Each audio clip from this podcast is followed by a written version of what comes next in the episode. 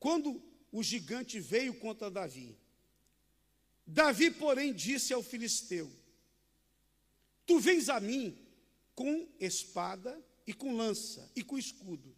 Porém, eu venho a ti em nome do Senhor dos exércitos, o Deus dos exércitos de Israel, a quem tens afrontado. Davi entendeu que aquela luta era espiritual. Não era simplesmente um gigante, um homem que estava diante dele, mas era um homem cheio de demônios. O inferno estava em Golias e afrontava o povo de Israel. O diabo usa alguém para te afrontar, para te humilhar, para te pisar. É isso que o diabo faz. Não é propriamente a pessoa em si, mas o mal que está dentro dela. Quantas vezes alguém te odiou sem motivo algum, sem que você tivesse dado razão para a pessoa te odiar, mas gratuitamente ela passou a te odiar. Por quê? Se você não a prejudicou, se não fez mal para ela, porque o ódio que ela tem da sua pessoa. Porque tem pessoas que querem destruir as outras. Ah, eu não suporto o fulano. Quando eu olho para aquela pessoa, me dá raiva. Muitos dizem isso, não é? Eu não suporto.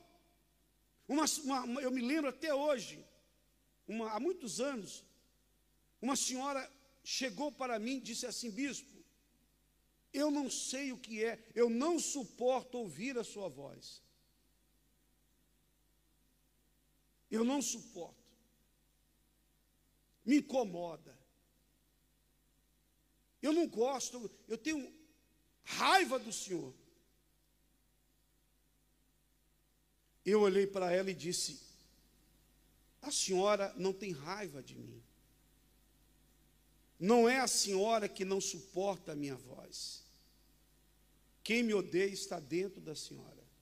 Só falei isso e a mulher manifestou com uma quantidade enorme de demônios, mas muitos demônios. Eu só disse para ela: não é a senhora que tem raiva de mim, mas é aquele que está dentro da senhora. Pronto. A mulher manifestou demônios terríveis, terríveis. E aí vinham aqueles demônios, eu quero acabar contigo. Como eles falam? Vou te matar, vou fazer isso, fazer aquilo, você foi meu, e etc. E é assim que o diabo fala, faz. Ou seja, o mal está dentro das pessoas. A guerra é espiritual. Davi sabia disso. Ora, se a guerra era espiritual, Davi não ia conseguir vencer. Primeiro, que ele não era um guerreiro. Segundo, que diante dele estava um gigante. E pior do que o tamanho do homem que ele ia enfrentar, era o mal que estava naquele homem. Aquele duelo ali não era um duelo simplesmente humano, aquele duelo era espiritual luz e trevas, o bem e o mal.